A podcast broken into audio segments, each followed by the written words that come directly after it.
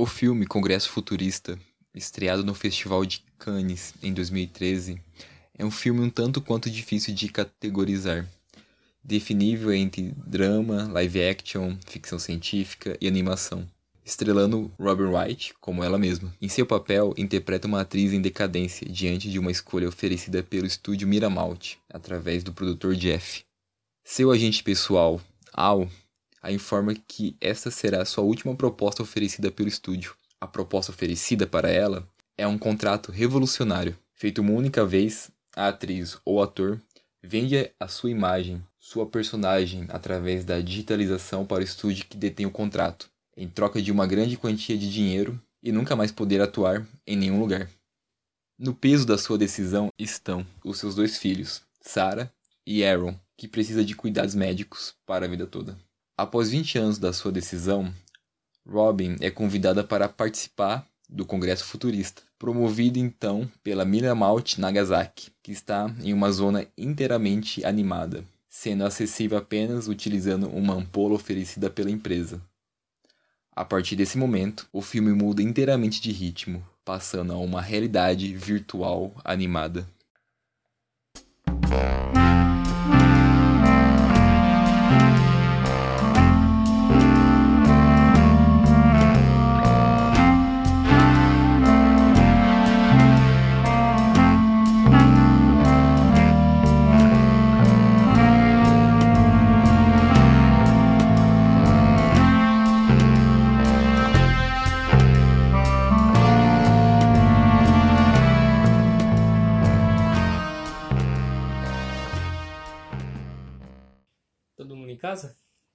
Casa? Todo mundo em casa. Eu tô literalmente.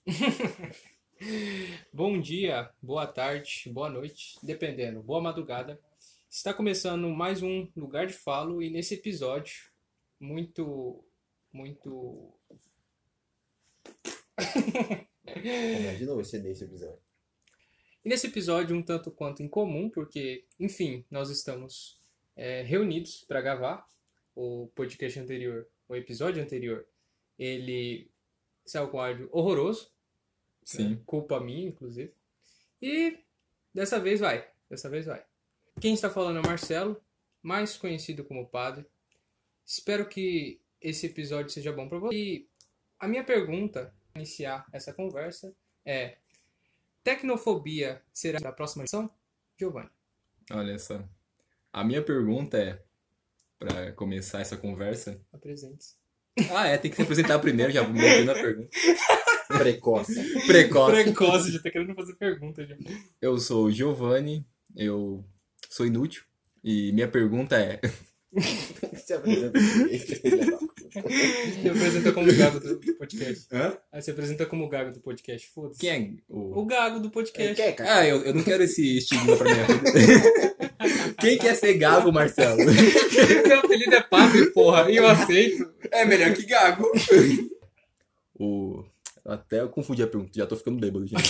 É, essa porra, essa cachaça aí. Eu sou o Giovanni e sou inútil. E a minha pergunta é: na economia de atores digitalizados, o Gorilas seria pioneiro?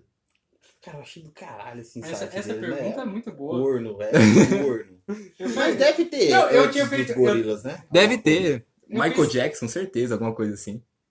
Eu, eu, eu fiz a minha, e aí eu falei assim, aí eu mandei a ideia, aí o Giovanni mandou essa, eu falei, minha é uma bosta. Não, isso aí foi genial, cara. Fiquei Genial. triste, fiquei triste. Então, Eles ficaram um tempo num hiato assim e voltaram depois do Voltaram. nada, né? Com tudo. Até gravaram com o Eminem recentemente. O Gorilas é foda. É foda. Bom, meu nome é Gabriel Santana.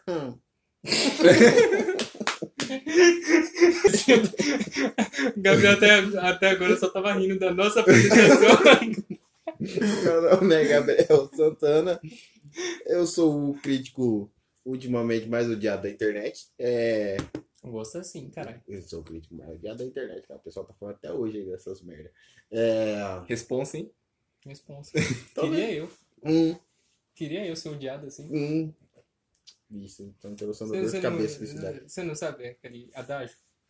É, é, é daquele que é mais odiado que elas gostam mais. Nossa. Não é nem mais o careca.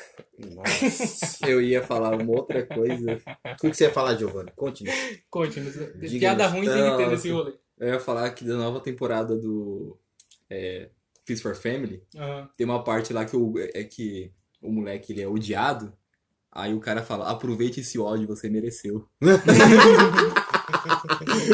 aí o povo tá vaiando e ele, tipo assim, orgulhoso. Bom, eu tô quase nisso. Eu acho que eu Muito mereço mesmo muitos ódios dirigidos a mim. É, Bom, da pergunta que eu faria, vou inventar agora. Deixa eu ver. Hum, será que você teria como digitalizar? Nossa, ia ficar muito bosta isso, Não. cara. É melhor você perguntar assim, sei lá. Eu tinha até falado uma lá pra Não você. Deixa eu achar. Nossa, tá muito bom isso aqui, né? Não, isso daí é mágica do editor. Aí vocês me fogem, né, pô? eu já falo pra vocês planejarem pra. Não, não deu pra planejar. Não, só essa frase não planejei, mas o resto eu planejei Se bonitinho. isso aqui, ó, for entrar falar. no podcast e falar assim, ó, gente, nós planejamos, fizemos um plano gigantesco pra esse podcast, mas assim, a realidade ela é absurda. É verdade. Como já diria o Camille. E aí, a realidade cagou pra gente.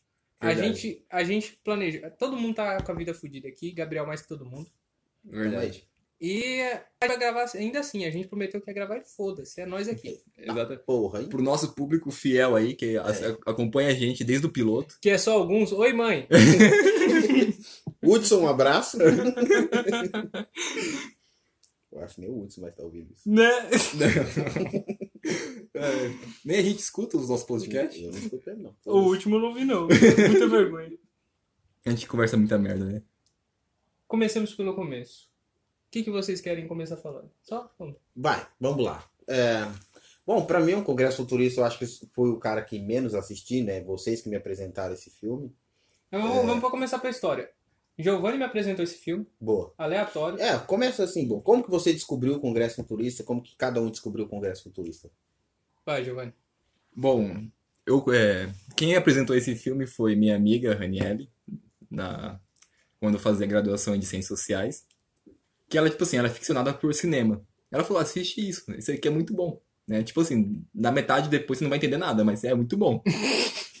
Aí eu falei, beleza, né? E na época, isso foi meados de 2014, Uhum. 2015. Essa porra nem tava na internet direito ainda. Eu imagino que, tipo, ele é o quê? 2012? 2013. 2013. né? E, é, ele chegou aqui no Brasil é, 2013. em, em 2014. Sério? Aham. Caralho. Alguns, é, é, tanto é que o pessoal viu um podcast sobre isso. A gente assiste a concorrência. É, e no outro podcast falaram mesmo que tem essa, esse problema. Ato, Porque né? tem, tem gente que fala, não, 2013, 2014, mas é porque alguns lugares chegaram depois. Pode Sim. crer. E eu assisti, procurei na internet e tal, qualidade ruizinha, mas eu assisti, eu achei muito bom. Aí eu indiquei pro, é, para o Marcelo. Aí eu assisti com. Cara, é o segundo filme. Quem? Você me indicou também o Clube da Luta, né? Acho que sim. Foi. Assim, é só filme psicodélico. Eu tenho fascinação por esse tipo de filme. Que a gente já, já, já identificamos um gênero nessa Sim. porra. Psicodelia. Ali. É... E eu achei bom pra caramba, mas triste pra caramba. Sim. Que é- E, e eu achei é fascinante isso. É um drama que seja, que tem essa coisa da psicodelia e tal. E tecnicamente, junto com o Clube da Luta, até porque eu acho que ambos têm, eles compartilham é, essa coisa meio epifânica, né? De de repente o filme e descambar, Despiroca, né? é, descambar com uma coisa que você não tá esperando. Sim. E é tipo, aquele tipo de filme assim, você assiste ele e você fala assim, puta que pariu, vou ter que assistir de novo pra entender. Sim. Entendeu? Porque ele, Sim. ele, ele, no caso especificamente do, do Congresso Futurista, ele tem essas duas partes Sim. que elas se. é, uma faz referência à outra. É quase uma dialética. Exatamente. Uma tá ali relacionada à outra. E, cara, eu fiquei assim, achei fantástico. Embora, pelo que eu tava vendo, a crítica não seja tão favorável. assim. É, a crítica não gosta muito desse filme, não, né? Eu não sei, assim. Obviamente por questões mais técnicas. Uhum. Porque ele é um filme que, que, que tenta fazer coisas bastante diferentes, né? Ele é, parece experimental, né? É, Sim. então. é, e, e geralmente algo bastante experimental é difícil acertar de primeira. Sim. Fazer algo experimental e aquilo agrade a todo mundo. E, e não só isso, ele não é um filme fácil de ser assistido, né? Ele, ele tem uma narrativa parada, Sim. ele não tem uma história tão surpreendente. É, então, assim, Pra quem tá mais acostumado com blackbusters, né? Sim. Então, Outro ritmo, né? é, no- é difícil degustar esse filme. Só o tempo dele também é duas horas de filme. Duas horas de filme. Não, assim, dá pra você cair com duas horas tranquilas, né? O último Vingadores é três horas de filme, você assiste. Mas ele não é aquela narrativa frenética, né? Sim. É, ele se torna a narrativa frenética, mas até mesmo nessa, nesse de se tornar a narrativa frenética, ele não é tão intenso. Sim. né, sei lá, como, como você próprio citou, né, os Vingadores, não, não é uma coisa, né, que é, eu acho até interessante porque, por exemplo, quando chega na segunda parte, né, já dando spoiler, até é, a relação das expressões dos rostos no desenho, na animação, não é uma coisa instigante. Sim. Parece Sim. artificial. Sim, É, é- é isso é pensado. Bom, eu conheci o filme por vocês, né? Sobretudo o Marcelo ficou enchendo meu saco pra caralho pra assistir esse filme. É assim que se faz. Se você gosta de uma coisa, mostre seus amigos. Seus amigos vão achar uma bosta, mas tamo Em aí. primeiro lugar, seus amigos vai demorar pra caralho pra assistir, né? Que essa é, é a questão. Eu, a minha parte. A É, primeira é vez que eu... né? Não, tá- você não assistiu a. Mas enfim. E que hora- bom que vocês gostaram, porque assim eu me sinto menos doido. É a primeira vez que eu assisti, eu dormi na primeira parte. Ah, Não, aquela primeira parte, mano. Dormi assim. Você só valoriza ela na segunda vez que você assiste. Exatamente. A primeira vez que eu assisti, eu dormi na primeira parte. Assim como o Interestelar, que até hoje eu não consegui assistir. Toda vez que eu assisto, eu durmo. Olha só, você vai ser julgado pela internet. Foda-se. Já. A internet gosta de bosta. Dark tá aí pra isso. Tá, porra! Eu tenho que soltar essa. Não, mas eu gosto do Christopher Nolan, cara. O Interstellar eu não consigo assistir aquela porra, não. Que lá pra mim é sonífero, assim, dos bons mesmo. É, não, e dos bons mesmo. Nossa, eu ronquei, assim. Eu tava na casa de um amigo assistindo Interstellar. Ele, cara, vamos assistir, que não sei o que. Eu... Foda, coloca aí, mano. 20 minutos de filme, tá roncando já. Eu, eu- me indicaram, quem indicou pra assistir Interstellar foi um amigo da faculdade que ele era meio baitola. E ele vivia querendo me pegar, certeza. Ah, Aí eu falei, não, não vou assistir. bicho é esperto. E, e quando eu vi que a temática do fi- filme era mais ou menos isso, meio tipo, alguns momentos que você. Boiava É, geral. não, é um nada. É, Entendeu? E aí eu falei, ah, não, foda-se, não vou assistir essa porra. E até hoje eu não assisti. Me julga. É aquele internet. filme tipo, é, vem aqui em casa é, assistir Netflix. É, é. Que é pretexto. Que é pretexto. Pretexto. é, aquele- o cara, o aquele- cara não tem nem Netflix, não tem porra nenhuma. Não tem nem TV. É aquele, aquele tipo de filme que você indica quando você começa a conversa assim, oi sumida, kkkk. Bom, aí eu, eu fui assistindo ele pausadamente, né? Confesso que eu fui assistir ele mais de verdade mesmo, me preparando pro podcast. Aí eu assisti freneticamente, acho que umas três, quatro vezes seguida. Mas aí eu já já teve uma maturação pra gostar um pouco mais de cinema, né? Já tinha Sim. já gostava um pouco mais de cinema e tal, e me, e me preparei mais pra assistir o filme. Ah, inclusive, esse filme do Congresso é, é Futurista, ele só tem um prêmio, que é do é, prêmio da, é, europeu de melhor filme. Pode crer. Então, É, eu, essa é a acho, única coisa que ele levou. eu acho que ele não foi tão divulgado assim também, né? Eu acho que ele é filme de festivais, né? Sim. Não, e eu acho também, é, é um tipo de filme que eu gosto. É tipo, filme que ninguém viu, Sim, entendeu? sim. É, hoje em dia o, o, o Clube da Luta que eu citei é o mais pop, mas esse é a mesma coisa. Eu acho que daqui, sei lá, é, eu acho que, por exemplo, nessa década as pessoas podem começar a assistir ele. É, o, Entendeu? Sim. Clube da Luta Foi é dos assim. anos 90, né? Exatamente. Ele só foi fazer sucesso agora. É, diz que ele deu prejuízo Deu. na época que saiu. Então acho que pode ser algo. Eu acho que fica aí a pergunta, né? Pra gente já passar para uma segunda parte do, do, do episódio. Passando essa pra segunda parte do episódio. Por que assistir esse filme? né? Sim. Se alguém lhe perguntasse, Giovanni, o que você fala- falaria? Ahn, Muito bom. porque é inútil, né? Não, o YouTube, Giovanni, né? o Giovanni ama Não. utilidade, gente. Não leve a sério.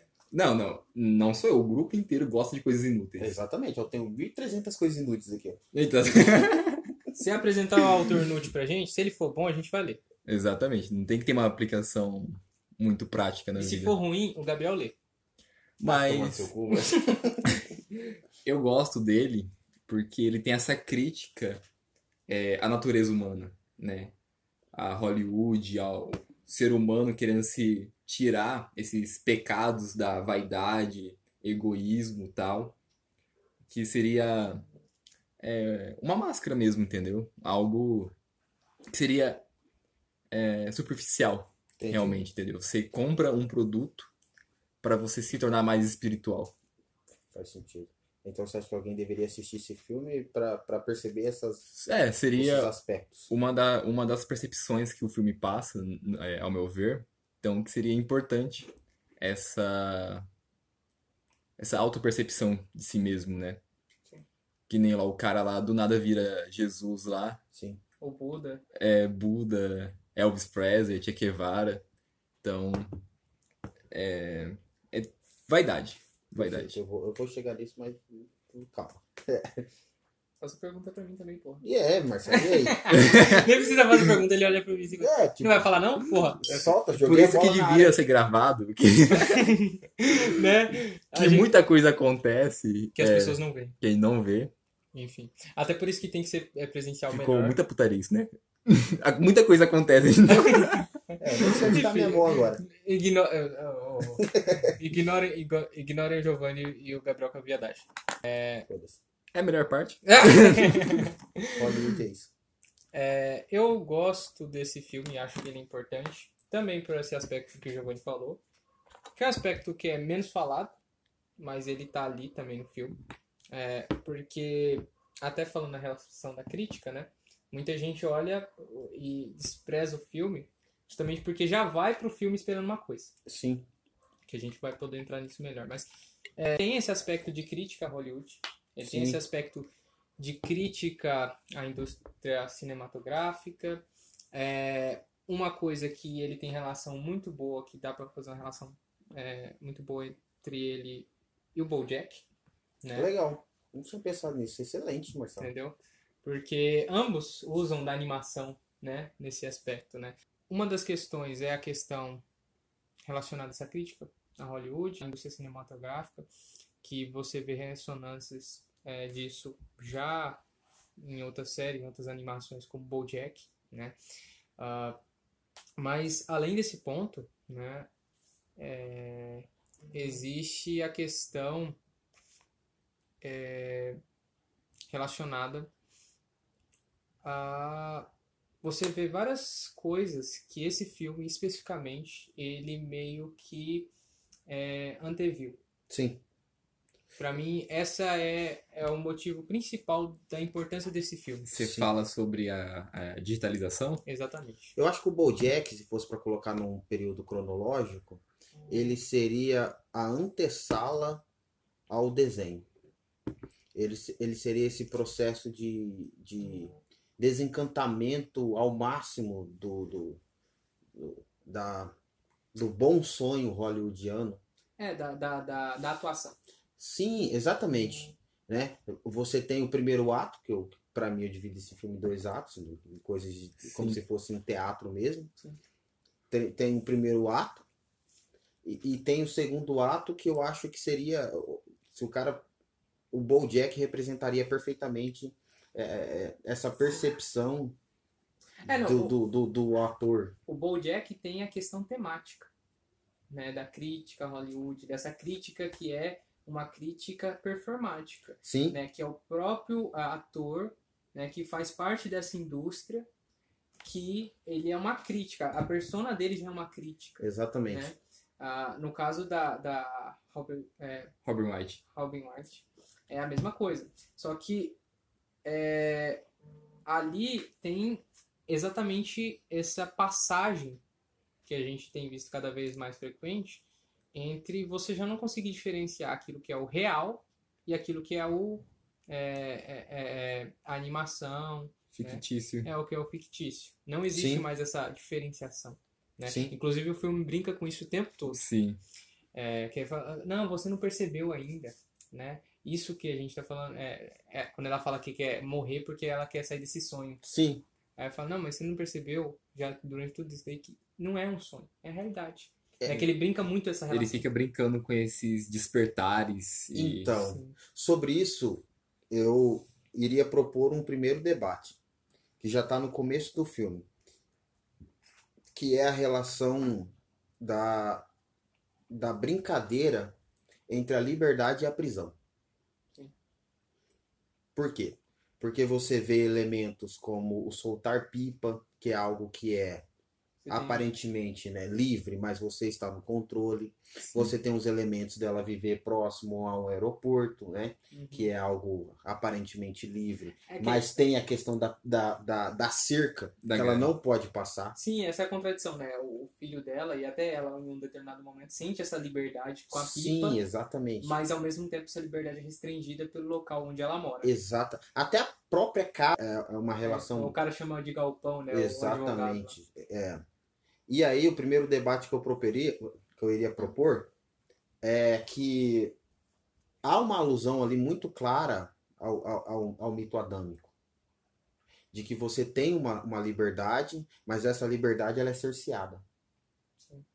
Entende? E, e para mim há uma alusão muito clara ao mito adâmico, porque até o próprio é, o próprio corretor dela, né? Não é corretor porque não é a casa, mas o próprio empresário dela, agente, fala para ela que ela fez o que fez, ou ela chegou aonde chegou de maneira ruim por conta das suas escolhas. Sim. Que o é o filme mito- repete isso todo momento. É, é o adágio adâmico por excelência, né? Isso faz Você escolheu o pecado. Isso faz tanto sentido quando você vai ver o discurso, quando ela está sendo digitalizada, que ali é uma parte que o Giovanni tem problema, que ele tem gastura naquela parte. É porque É, é, é você se inserindo na né? máquina, né? Sim. É não, é bizarro. bizarro. Não, e ela sente isso. Mas aí quando o discurso do, do Al, né?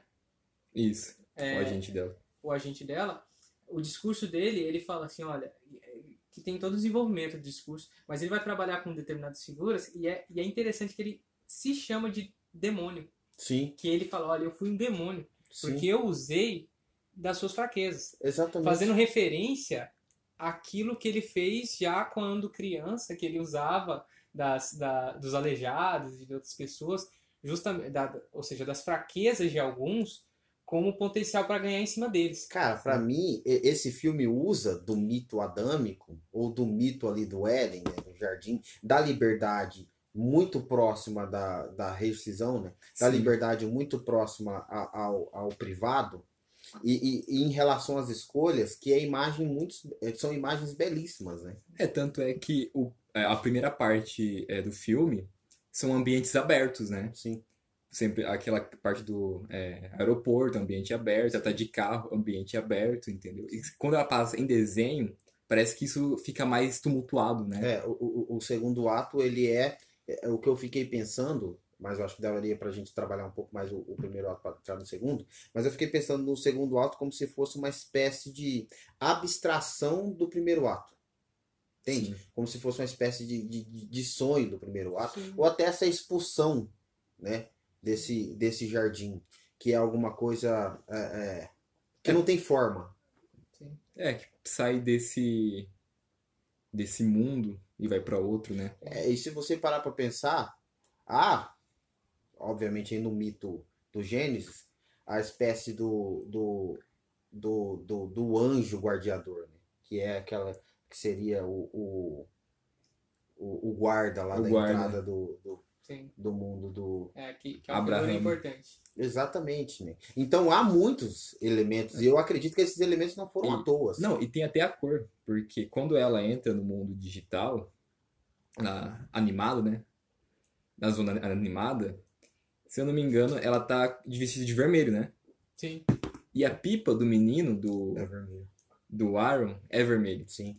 Então, seria essa representação dessa figura que é- ela seria essa pipa, né? Que ela estaria caminhando na liberdade dela. Não, e é engraçado que quando ela entra por esse mundo do desenho animado, que sobretudo, ou que parece que é a- a, a liberdade por essência, né? É, é muito pelo contrário, porque você não vê ela livre. Ela, inclusive, já na próxima cena, ela aparece no hotel e aí ela não sabe o que é realidade, o que é abstração, né? Ela não sabe se a luz está apagada porque está apagada de verdade ou se é ela É, que e, está. e aí se, e se resume tudo a, a- tudo está no cérebro dela. E, Mas, e é isso isso. fica desde o começo Sim. ali, né? E, e é engraçado que esse segundo ato você não sabe o que é real aí. Sim. Não, Porque chega a ela fica. determinados jo- momentos que você se perde. Não, então, e ela fica jogando isso pra. A, a- ela fica dando juízo de valor se é real ou não, né? Sim. Não, enquanto todo mundo é, essa, essa relação do real e fictício, é, é, essa delimitação entre dois, duas dimensões, ela já foi ofuscada Sim. para todo mundo. Pra, aquilo é o real, a, a, a animação se torna o real. E é engraçado, parece que está acontecendo duas narrativas, né?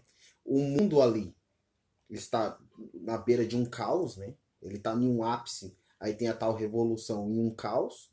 Sim. E, é- e a narrativa da história pessoal dela, né? De que ela tá indo para lá também por conta de uma reunião, que é muito parecida com a, com a primeira, É, com o primeiro isso ato. foi, isso foi um motivo de muita crítica, assim, essa relação de que muita gente via a possibilidade de trabalhar é, exatamente essa revolução toda, né? As pessoas estavam muito mais focadas nessa coisa no puramente é, é, é, puramente relacionado à tecnologia, Sim. né? A, a, a como que quais seriam as consequências disso e tal. E o filme te leva para uma relação dramática nesse sentido, ela existencializa essa questão. E qual que é a consequência prática para a vida de uma pessoa? Entendeu? E nesse caso, uma pessoa que o tempo todo, não é uma coisa que a gente fica evidente no filme, mas é importante falar, a narrativa, a trama toda passa por a relação dela com o filho. Sim. Sim. Entendeu? Então, é, é assim, tá acontecendo toda essa revolução? Tá. Mas essa A coluna, é, né? a coluna que vai passar é isso. É sim. Porque a- a- muita gente criticou exatamente porque esperava mais essa relação de como vai se desenvolver a questão tecnológica, mas o filme todo estava se propondo desde o começo a Sim. ser esse drama Essa história. que passa pela, com a mãe que, que tem um sonho de atuar, mas Sim. não pode atuar, e o que acaba a, a, a relação decisória dela para se digitalizar, ela não queria a princípio, é o filho, porque o filho vai estar tá, tá piorando. Sim. Sim. Entendeu? E aí ela fala, não, vou, vou, vou digitalizar justamente porque aí eu vou poder ter a relação... Mais, mais tempo, né? É, então, então, assim, essa é a, a, a narrativa, digamos, principal. Embora isso tudo esteja acontecendo. Isso é o bizarro do filme. Perfeito. É, eu interpreto isso como se mesmo naquele mundo animado, você tivesse que fazer referência a alguma coisa real. Então, por exemplo, a, é, a Robin tem que, ela tem que se apegar ao filho, entendeu? Aquele cara que é apaixonado é, é, por ela se apega a ela, entendeu? Sim. Então, porque se você não se apegar naquele mundo, você. Não sei o que, Você é, se o perde, que você né? vira, é qual que Sim. for o rumo, né? Sim. O seu foco ali. É, Sim. tanto é que até mesmo na narrativa que ela escolhe, já dando. Né, não é nem spoiler, foda-se. A narrativa que ela escolhe viver e que ela vai viver basicamente uma ilusão, né? É a narrativa do filho dela. Exatamente. É, ela volta pra, pra casa, né? Sim. Assim, Ela escolhe voltar. Então, que isso tem uma, uma relação metanarrativa, né? Sim. Com toda aquela, com aquela coisa, o filho dela sendo alguém. é, não autista, tem a doença, inclusive no próprio filme fala. É, ele, ele não é autista, não. Ele tem uma doença muito específica, É, né? é uma doença específica. Ele tem essa coisa de que ele é o. o, o como que é o nome? o irmão Wright. É, o irmão White verdadeiro. Porque ele, O diferente terceiro, dos né? outros, é, é. o- ele é, um- é melhor que todos os outros justamente porque ele cria aviões no Ah, mundo onde já existe Já aviões. existe aviões. É, é- é do caralho, né? Do caralho. Não, é genial. Não, eu, eu, eu, iria propor outra questão. É que eu vou fazer um prolegômeno aqui. Não pode ir devagar. O, o Harari, naquele livro Homo Deus, ele, ele traz uma questão para a inteligência artificial, né? Que é que é os limites da inteligência artificial, segundo eles, né? Segundo a própria academia. E, e, e um dos limites da inteligência artificial é criar arte. né? Sim. Perfeito. O Harari traz naquele livro Homo Deus uma máquina, né? Na verdade é um computador que pega os estilos de grandes escritores, de grandes compositores do, do período clássico da música. E aí essa máquina que foi criada também por um, um professor de, de música, é, ela é colocada para fazer uma, uma, uma música ao estilo de Bach. Aí eles fazem um experimento, é tudo em relação ao experimento, mas só com ouvintes músicos. Eles colocam uma música verdadeira de Bach para tocar e uma música feita pela máquina. E para os ouvintes músicos distinguir o que é Bach e o que é a música da máquina. Eles não acertam. E aí, a- a- o que eu iria propor para o debate aqui é, é- é esse limite. Uhum. né? quando a máquina, e muitos já dizem que ela já conseguiu passar esse limite da metáfora, né? Porque não é inteligência artificial, você não consegue ler metáfora, né? Ou é o limite da inteligência artificial. Será que a gente vai ter o significado? Eu acho que o filme quase trabalha isso, né? Há significado para quando a máquina chega no limite da arte? É, O Giovanni estava falando é uma questão muito boa que está acontecendo agora, relacionado aos campeonatos de. Xadrez, É. é. Porque agora, porque esse ano era pra acontecer o, o campeonato mundial de xadrez pra decidir quem seria o novo, ou se ia continuar mesmo com o, o Magnus Carlsen, né, sendo o campeão mundial.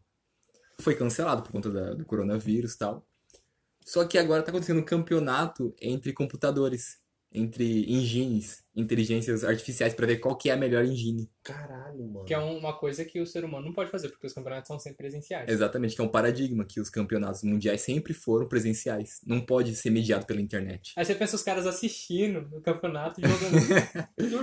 Caralho, mano. Exatamente. Então, nessa questão, então a gente já é um futuro apocalíptico nessa Não, questão. então, a- a- o que eu quis propor pro debate é qual é o papel do ser humano nesse sentido? Porque o filme mostra que ele não, ele não vai ter mais sentido.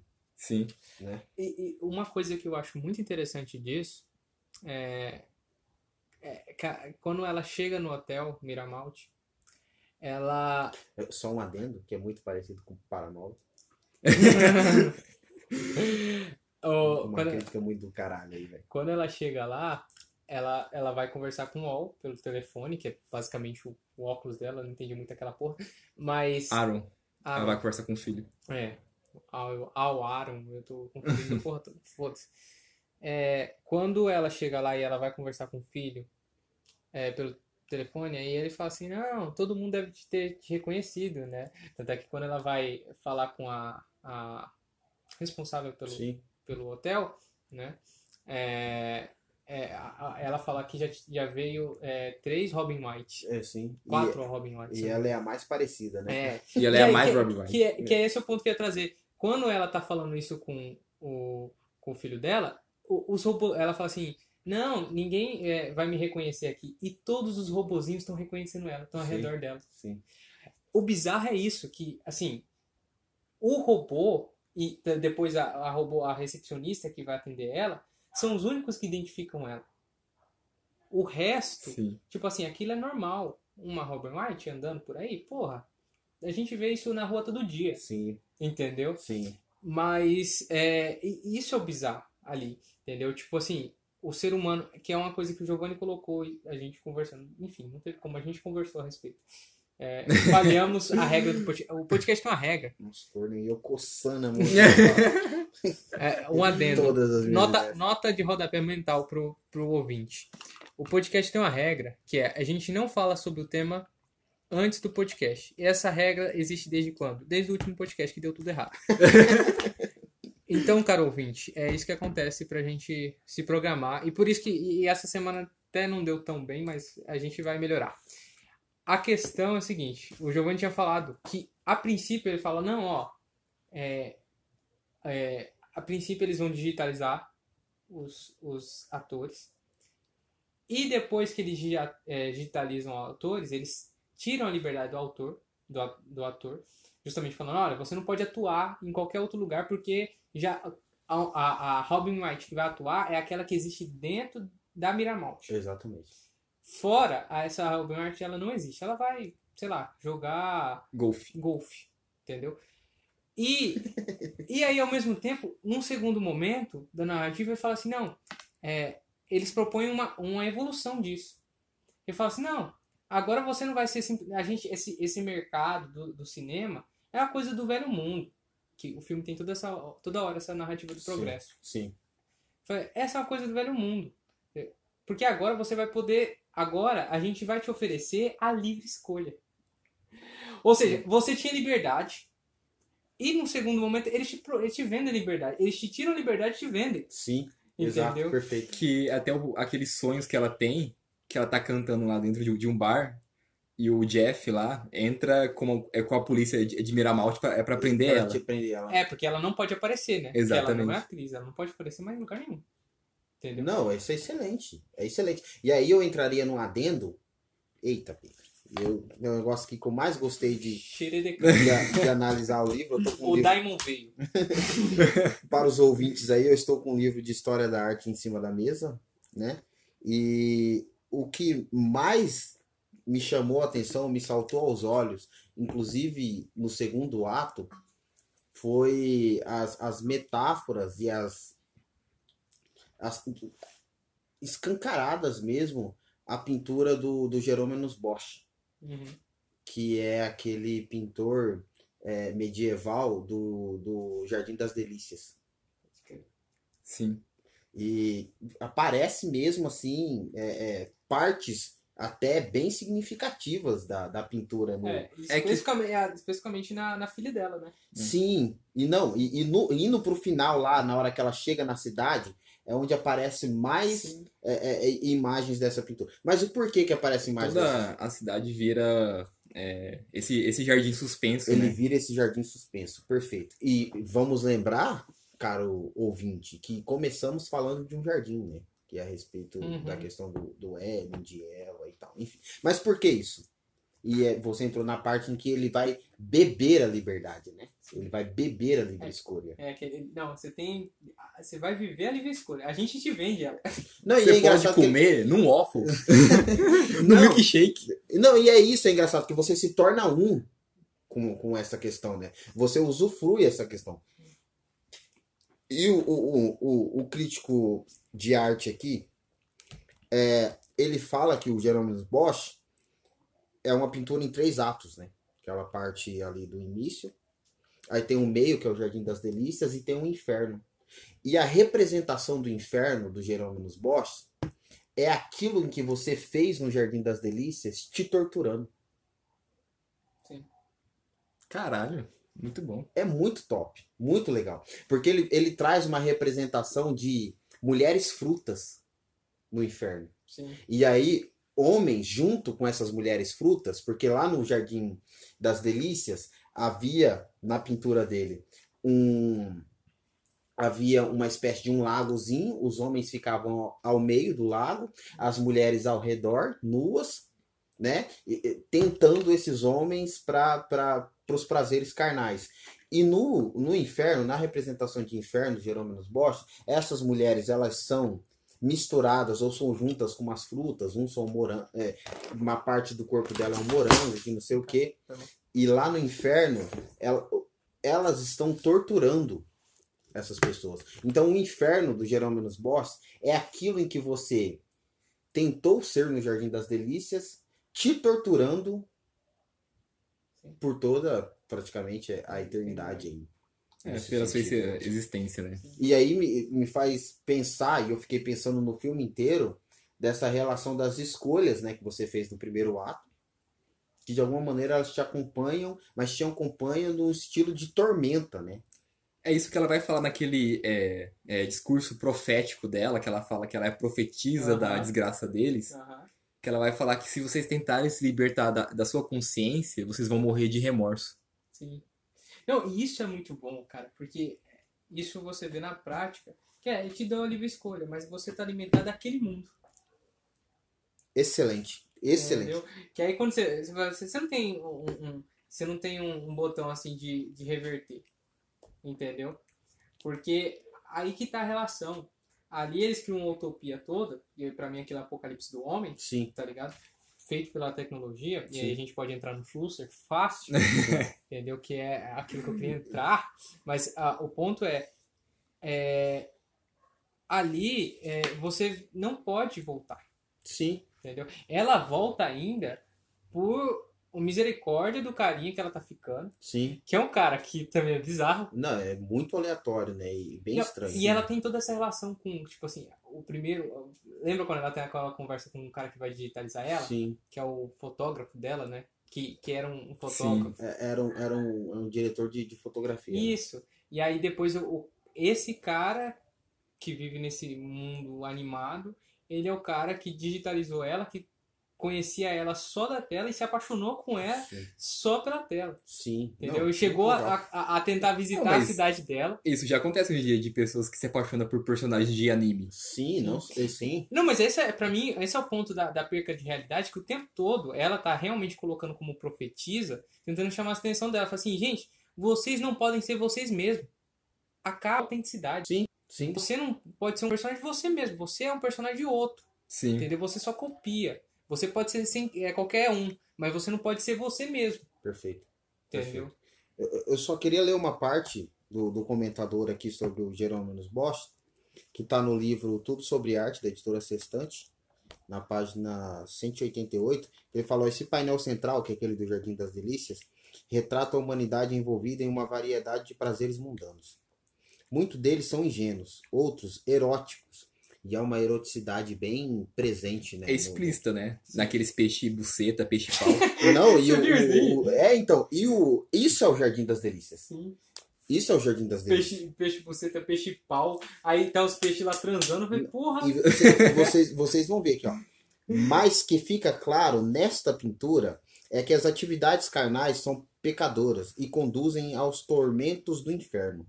No inferno, os condenados se confrontam com seus pecados. Em primeiro plano, personificações dos sete pecados capitais também sofrem. O orgulho encara o seu reflexo no traseiro de um demônio. A gula é obrigada a vomitar num buraco. A fruta do painel cresceu e adquiriu proporções grotescas se comparada àquela do Éden.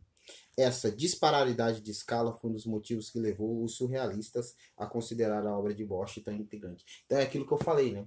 Aquilo que o cara fez no Jardim das Delícias, ou no painel central, ele acaba se tornando completamente mais é, é, é, é, evidente né, no inferno. Aquilo que a pessoa tentou no, no primeiro ato, ele acaba se tornando mais. Porque até o, o, o rapazinho lá que se apaixona por ela é quase uma paixão doentia, né? É, é quase algo patológico. Não, né? tanto é que quando, desde o momento que Ele vira que ele- animação, ele tá presente, ele aparece, ele fica Sim. atrás dela, rodeando Sim, ela. exatamente. E é algo patológico, né? Ele fica o tempo todo, eu preciso ficar com você, eu Não, preciso tanto é que com ele, você. ele fala que pra conseguir. Porque passa anos ele fazendo ela, só que é sempre a mesma imagem, né? E aí ele fala: olha, eu fui até na sua cidade tentar te achar, porque eu queria novos movimentos que só a velhice poderia dar. Que a imagem não poderia. É muito bizarro. Não, a- a- a- o amor dele por ela é algo patológico. Hum. É, é algo que parece que traz angústia pra ele, né? Ele ficou há 20 anos esperando ela acordar daquele coma bizarro lá, né? É, é, é, é bizarro. Sim, sim. E, bom, vamos, talvez, quer falar alguma coisa, Giovanni? Vamos entrar na questão do aparelho, do Flusser? Bora. bora. Você é só um mero comentador aqui, mas bora. Não, eu, eu quero falar de Latour aqui, aí Não, o Giovanni- eu vou ser xingado tanto pelo pessoal que lê Latour quanto pelo pessoal que não lê Latour, entendeu? Assim que é bom. Assim que é bom. É, eu acho que o filme tem realmente, é, que seria o segundo ponto que eu abri, falando que por que, que eu acho que tem uma significância esse filme. Ah, ele prevê muita coisa que começou a acontecer já no cinema. Sim. Então, um exemplo. Pode falar. Fala exemplo. Um exemplo é quem assistiu Star Wars, o filme que aparece a Princesa Leia. Eu ia falar outra coisa. Mas esse daí foi o, é o- é o, assim, mais evidente pra todo mundo. Que, basicamente, naquele filme, ela não gravou. Sim. Foi só... Como que é o nome do... do, do- CGI. CGI. O- Ou do Paul Walker. Exatamente. Não, não só do Paul Walker, né? O, o pessoal não queria levar o, o Logan, lembra do filme Logan? Do Hulk Jackman? Que Sim. ele uhum. deixou o Logan Sim. no filme. Sim. O pessoal não queria é, é, levar a sério muito aquela atuação, o pessoal tava até falando em, em, em Oscar e tal, porque aquilo, o filme praticamente inteiro foi gravado em CGI. Sim. Não, e por isso que pra mim aquele filme é paradigmático. Porque isso vai acabar acontecendo cada vez mais. Sim, É que, que é uma coisa que o filme trabalha que os atores digitais é que levam os, os prêmios. Sim. Não é mais os atores de verdade. E o filme brinca tanto com isso que quando ela chega na, na dimensão animada, né? é, ela vê a, a- a- daqueles. é, não sei nem. nome, Dirigível. dirigível. né, voando, e tá fazendo uma propaganda. E a, não, não é nem nisso, é na hora que ela tá no, no hotel, Sim. já lá em cima. Aí ela tá falando, só que não é ela.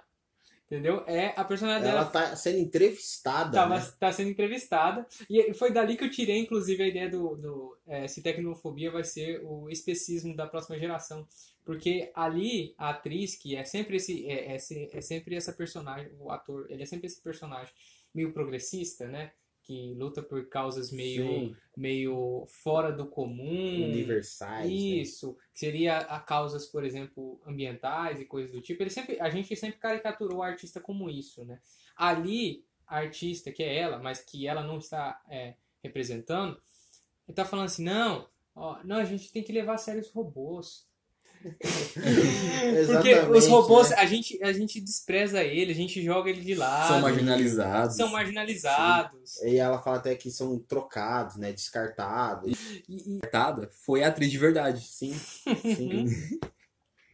E, e para mim ele tem é, é, o filme ele tem o tempo todo muito esse tom apocalíptico, né? E apocalíptico no sentido que o Flusser trabalha, né, no último juízo, que é essa coisa de tipo assim, o apocalipse está acontecendo, mas de forma silenciosa. Perfeito. Todo mundo tá aceitando, mas ninguém tá Perfeito. percebendo. Não, e, e ele é muito. Mostra muito, é muito evidente na, na revolução, né? Sim. Na chamada revolução que aparece no Exatamente. filme. Alguns chamam de motim também. É, Que é uma coisa que você vai crescente, porque veja, é, o filme é, ele começa com desde a, da, da- do sermão que ela recebe do agente dela, de olha, não sei o que, que eles vão apresentar, tal. E aí quando ele- o cara apresenta, né, fala, olha, você foi uma desgraça, tal, e a gente quer te salvar de você mesma, quer te salvar você mesmo, excelente. digitalizando você né? E ele vem com todo esse discurso, que é um discurso que aí, para mim, é onde fundamenta esse, essa ideia de, de, de progresso, né? Essa ideia meio infantil de progresso, que é essa ideia de que, ó, não, ó, o, o que a gente faz aqui, tudo isso aqui vai acabar. Ela fala, vai acabar o quê? A Miramalte? Fala, não, essa estrutura. Essa estrutura E é vai engraçado acabar. que a Miramolte não pode acabar. Não, é, vai- Deus me livre.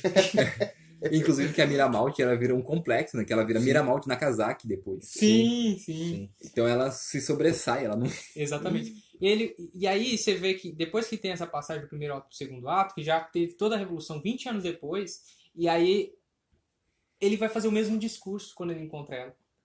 Só que é em outro contexto, que no primeiro contexto ele fala assim, não, essa, toda essa rotina de ator em depressão, querendo se matar, não sei o que, isso vai acabar.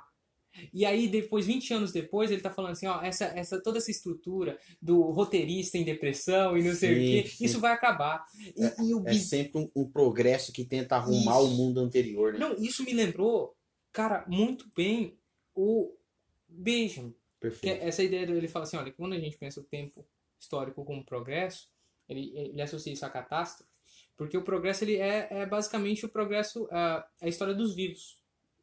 Não é a história dos mortos, é a história de alguns. Entende? Então, tá avançando. Tá avançando pra quem? Pra alguns. Pra ele, inclusive Sim. entendeu? Pra Miramalti, né? Ah, que tirou-te liberdade e depois vende ela. o, o, o que é interessante é que quando ele vai nesse segundo ato, quando ele vai falar, não, essa coisa do roteirista vai acabar, tal, é, não vai ter mais o roteirista em depressão, o desenhista, e a coisa toda, ele abre uma caixa. Ele abre uma caixa e mostra lá os desenhistas, roteiristas lá, fazendo aqui. E isso faz referência aí, agora vamos entrar no Flusser assim, com uma referência que não é a referência que eu tirei do cu, é uma referência que faz sentido com o filme. Ah, o Flusser vai dizer que o paradigma da né, que ele chama pós-industrial, que é o paradigma da caixa preta. Perfeito.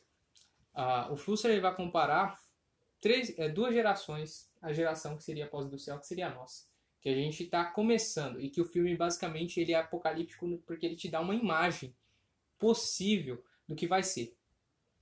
É, ele é, o Flusser ele vai comparar aquilo que seria o, o indivíduo pré-industrial, seria aquele que tem ao redor de si as ferramentas, Sim. o, pó, o, o industrial, o proletário, que seria é, o primeiro é o camponês, o segundo é o proletário, que seria aquele que está ao redor do maquinário, né? E o terceiro, que seria é, o funcionário, que ele estaria dentro do aparelho. Entende? Ele funciona dentro do aparelho. Que seria basicamente a lógica que a gente tem hoje, de que a gente. Que, o que o Flusser vai falar? O que, que é o papel do funcionário no, no, pós, no, no período pós-industrial? É ele esgotar todas as possibilidades do aparelho. Perfeito. Entendeu? Então, por exemplo, pensamos, pensemos o, o celular. A gente tem.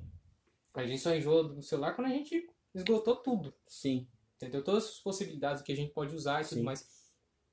E a gente funciona. A gente ingenuamente pensa que aquilo é um instrumento, mas a gente é emparelhado também. A gente funciona dentro daquela estrutura.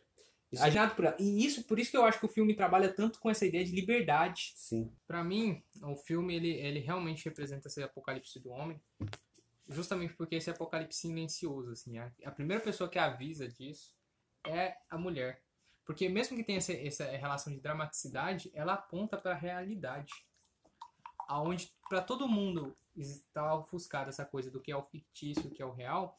Pra ela, ela tem muita noção disso. E a noção, a bússola dela disso é o filho. Entendeu? Que ela fala, inclusive, no discurso dela, da profetisa da desgraça, ela fala assim: vocês poderiam usar essa química que vocês estão usando pra ficar louco? Justamente pra buscar uma solução pro, pro meu filho. Que ela até mostra o filho dela naquele momento. Sim. Então, eu acho que ali é exatamente esse paradigma é, de como que o aparelho ele, ele vai acabando cerceando a sua liberdade e até o discernimento da realidade. Você perde um pouco da noção da liberdade, no caso do, uh, da, da, da realidade, está relacionado um pouco à discussão do, do fluxo a respeito das imagens técnicas, né, da característica das imagens técnicas, que ela é puro conceito, né, segundo eu, Giovanni, conceito de segunda classe. É, mas eu acho que tem um pouco disso, entende? Eu acho que ali é, aquela aquela imagem do da caixa para mim é paradigmática quando eu vejo aquele, aquelas pessoas fun- a- trabalhando ali, eles são funcionários do aparelho. É a descrição perfeita do fluxo, é do fluxo, é perfeito. Continua. E o Flusser aí como um profeta, né? Literalmente. Exatamente. Não, o Flusser tem essa coisa meio irônico-profética, né? Que é a linguagem que ele usa, por exemplo, no último juízo, é exatamente essa linguagem escatológica que a imagem é, escatológica, fazendo referência ao primeiro podcast, tem isso, né? De você mostrar uma contra-imagem. Aquilo que a gente vê como algo inocente, Sim. você inverte, você mostra esse lado sombrio. Né? No caso do Flusser, é justamente de que o aparelho não é só uma coisa que você utiliza, mas que ele, te, ele, ele implica uma determinada ontologia, de- implica uma determinada noção de realidade. Entende? Que a realidade está toda centrada no aparelho e você perde toda a noção de realidade para além dele. Sim. Como se aquela imagem que é gerada pelo aparelho, ela fosse a realidade em si, né? Como se fosse algo extremamente é, criado, né? Digitalizado. É que se- ele, ele fala que o aparelho ele, tem- ele é isso, ele é uma base de símbolos dentro de um programa. Perfeito. Entendeu? Então, é, é isso. imagem. Sim. Entendeu? Então é um símbolo, e aí aquele símbolo é o quê? A, a realidade dele é o quê? É o consenso. Alguém criou um consenso, né? Um, um conveniência aquilo ali, sobre como que aqueles símbolos eles se organizam dentro de um programa. E você se adapta àquilo. Aquilo é sua realidade. Pronto, você funciona dentro daquela lógica. Essa é a sua nova realidade. Não é mais pautada pela realidade. Ele vai dar o exemplo, por exemplo, de é, como que a gente é pautado quando a gente vai para o aeroporto, né, no, no pós-história. Quando vai no aeroporto, você é um, é, você é um cartão. Você é um número dentro de um cartão. Excelente. Entendeu? Excelente. Enfim, continue. É, e a, se a gente pegar o modelo de pensamento do Flusser para analisar o Congresso é, futurista, a revolução ali que acontece no Congresso é exatamente essa combinação da caixa preta do aparelho com a caixa particular humana. Que a partir dali você vai começar a interpretar, que ele chamaria de pós-história, segundo o que você bem entender, entendeu? Então a sua própria caixa, o seu próprio cérebro, ele se tornaria essa caixa preta que passaria a transformar tudo em imagem técnica. né? Sim. Que é- tem muito essa coisa de que todo mundo que fala de inteligência artificial compara a inteligência humana ao próprio. Ao próprio, a própria inteligência. né, Exatamente, artificial. A- é. Ao próprio aparelho, né? Sim, exatamente. Que é uma coisa relacionada, por exemplo, à filosofia da, da mente, trata muito dessa, dessa Sim. correlação, né? Sim. Mas, mas tem outro teórico para falar isso, né? Que você ia apresentar. É, a questão do Latour seria uma outra in- interpretação do Congresso futurista, que é, no livro dele do Políticas da Natureza, ele vai propor uma outra releitura do, do mito da caverna, que para comparar o filme, que seria esses, esses dois momentos, né? Que, por exemplo, não, não existiria, por exemplo, existiria um momento que seria esse momento das coisas em si, da realidade, que seria o primeiro momento, né? E esse outro momento que você entraria na caverna, que é essas figuras, essas sombras, entendeu? Do que seria real. É, a Robin Wright, que é a protagonista, ela seria essa espécie do sábio, que ela transita entre esse, é, esses mundos e alerta sobre a desgraça que vai acontecer. Quase um Jeremias. né? Sim. É Jeremias. Sim. Não, inclusive o, o, o Flusser, no último juiz, ele usa um exemplo maravilhoso. Um exemplo não. Ele vai chamar o Pascal de Jeremias da modernidade. Que bonito, cara. Nossa, que bonito. Foda, foda. Do caralho. Então, ela seria essa pessoa que ela transita entre esses, esses mundos, né? Tanto é que no filme fala que quem sai daquela, daquele mundo animado não quer voltar mais. Sim, Porque você vê, a gente vê lá no final como é que tá uma desgraça o mundo, sim, né? sim. E ela mesmo assim escolhe voltar, né? É, porque ela, ela volta porque a única coisa que tinha pra trás que valia a pena é o filho dela, É o filho dela. ou os filhos dela, né? Porque ela fica mal também com a, a A perda da outra filha dela. Aham. É, Só que a filha dela, ela já virou uma é, naturalista, né? É, A filha dela que falava que tecnicofobia não ia levar o ser humano a lugar nenhum. Você, né? A, a, a- a mina que era mó pró é, transhumanismo virou primitivista. Freud explica. Dançando nu lá no. com filhos e tal, né? Os únicos que têm filhos nesse mundo. Os únicos que têm filhos. Cara, assim, é... Bom, eu partiria pro final falando que o Congresso Futurista é um filme, né, de- lembrando do, do início, é um filme paradigmático, né? Complexo, com muitas camadas. Vale a pena aí ah, o leitor, o, o ouvinte, o leitor, o ouvinte O O Gabriel tá muito no mundo linear ainda do texto. É, eu tô no mundo do texto. Vale a pena aí o ouvinte assistir o filme e depois eu acho que voltar ao podcast para concordar ou discordar das nossas, né, das nossas colocações aqui. E, e- e eu partiria pro final falando que esse filme, tratando agora mais do momento contemporâneo, ele é uma espécie de ensaio sobre a nossa perca de personalidade através das redes sociais, né? Porque a gente acaba se tornando aquilo que nos é projetado. Sim. E se esquecemos de como somos na vida real, né?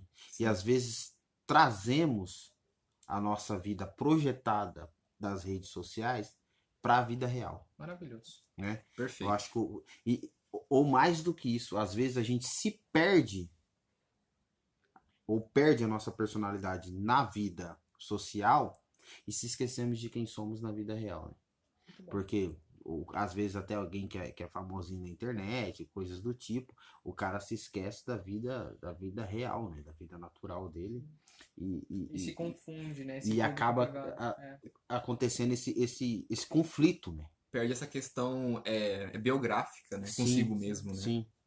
E, e, e você vê no, no filme, quando aparece as vidas reais, as pessoas já não sabem quem são. Porque quando elas voltam para o mundo né, a, a- animado, elas são uma- algo completamente oposto do que elas seriam na sua vida, nas suas vidas reais. né? Mais uma vez aí o filme é profético. Sim. Porque há pessoas que incorporam uma personagem na vida, ou no, na, na- no mundo social, nas redes sociais, que elas não vivem aquelas personagens da- da- das redes sociais. E se fosse para criticar mais uma pessoa aqui, eu voltaria a criticar o Bernardo Kister. que ele incorporou um troço ali, né? Sim. Ele é aquele Bernardo Kister da internet, né? Que não sei o que e tal. E não sei. Ele não tem uma imagem além daquilo. Né?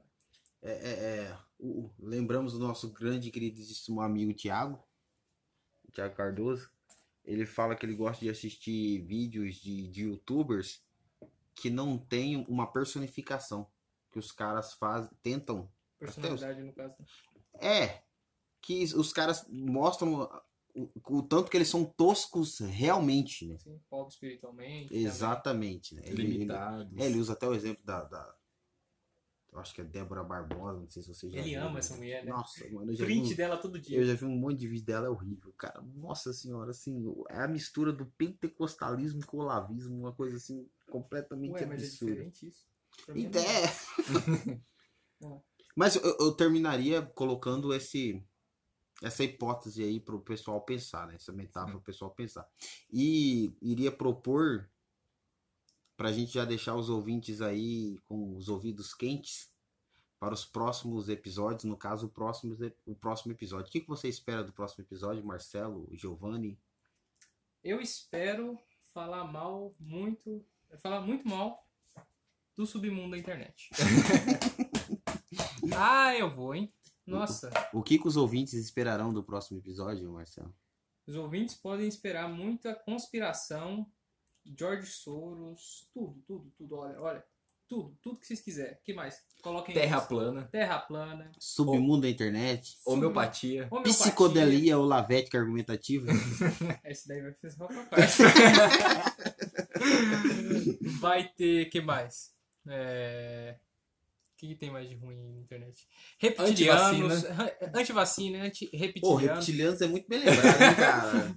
Existe um é específico. Não, eu quero, reptiliano. eu ainda quero, até esse próximo episódio. Aquela seita é de, é de Hollywood lá que eles adoram ETs. Isso, é, é, é, é cientologia. Cientologia. Vai ter, vai ter, vai ter. E nós vamos ter um queridíssimo convidado, especialista nessas merdas. Lindo, né? Pensamos, escolhemos no dedo. Ele sabe de tudo o que eu poderia dizer, resumindo, que é o cara que entende melhor que qualquer um, porque o mundo anda tão chato. Terraplanista. Literalmente, o mundo anda chato. Eu achei esse título do caralho, velho. E aí, senhores, É isso. como é que foi o papo? Todo mundo em casa? Foi muito bom. Eu encerro aqui é, indicando pra todo mundo assistir é, TV Park Boys. Isso, isso. Isso, vamos terminar aí com Pô, cada um a dando gente não uma. falou isso, né? Não, então vamos terminar com cada um dando uma indicação aí de um filme, de um livro. E aí, Giovanni? A minha indicação é essa, Trailer Park Boys, que é, é uma série muito boa, que já tá na lógica do Congresso é, futurista, que É. O Trailer Park Boys você pode começar assistindo ele pelo desenho, porque o Trailer Park Boys ele é basicamente a exemplificação do, do porquê que Congresso Futurista é um filme profético. Isso é verdade, faz muito sentido, cara. O desenho do Trailer Park Boys começa com o final da série, onde eles ficam doidão de cogumelo, e aí eles começam a ver tudo em desenho. Maravilhoso. É, é basicamente esse momento de transição. Aonde que acham o Trailer Park Boys aí, Giovanni? Netflix. Netflix. Fácil, Fácil, Fácil. facinho. perfeito. Marcelo, dá o seu final aí e suas indicações. Caralho, eu, o Giovanni já indicou. eu já falei primeiro porque Pensa aí na sua. Eu vou, Eu vou falar aqui minhas indicações enquanto o Marcelo vai maturando a dele. Eu indicaria, que indiquei pra esses dois filhos da puta e nenhum dos dois assistiu. O Giovanni começou a assistir. Começou a assistir, Giovanni? só o trailer, porque Puta merda. tem 50 minutos o negócio, mano. Assistir só o trailer é tentar colocar sua cabecinha.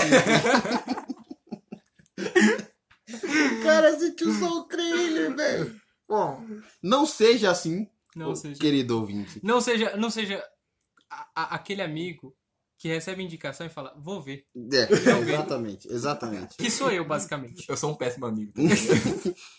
Eu indico para os nossos assistir a série da Netflix que saiu há duas semanas atrás chamada Hollywood. É fácil. Então, seria o início aí do, do, do Congresso Futurista e essa série já mostra é, todas as doenças hollywoodianas que vão aparecer no Congresso Futurista está desde o seu início mesmo, na sua gênese.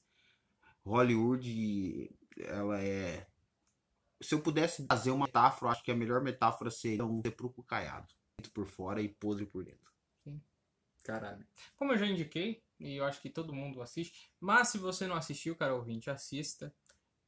As duas primeiras temporadas são uma bosta mesmo, eu concordo. Assista BoJack Horseman. Excelente.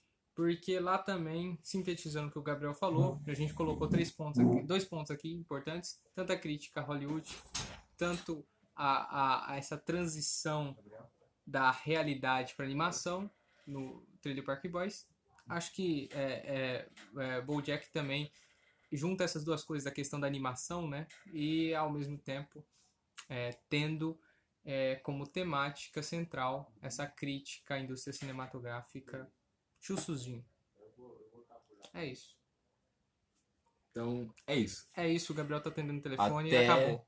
Até a próxima semana. Beijo no coração de vocês. Esperem muita psicodelia da nossa parte, aproveitando o tema do Congresso Futurista. É isso. Me fez lembrar o poder pro povo que é bancado pelo mensalão. A situação fez o ladrão. E quem fez a situação de um Robin Hood? Vá ao cinema, veja o sistema. Denunciando o próprio sistema em Hollywood. A mídia dita quem tá certo e quem não tá errado. A Bíblia cita que o correto é se manter focado e dessas brisas. Tudo que nós precisa é tudo que nós precisa é tudo que nós precisa. A renovação da mente, a transformação,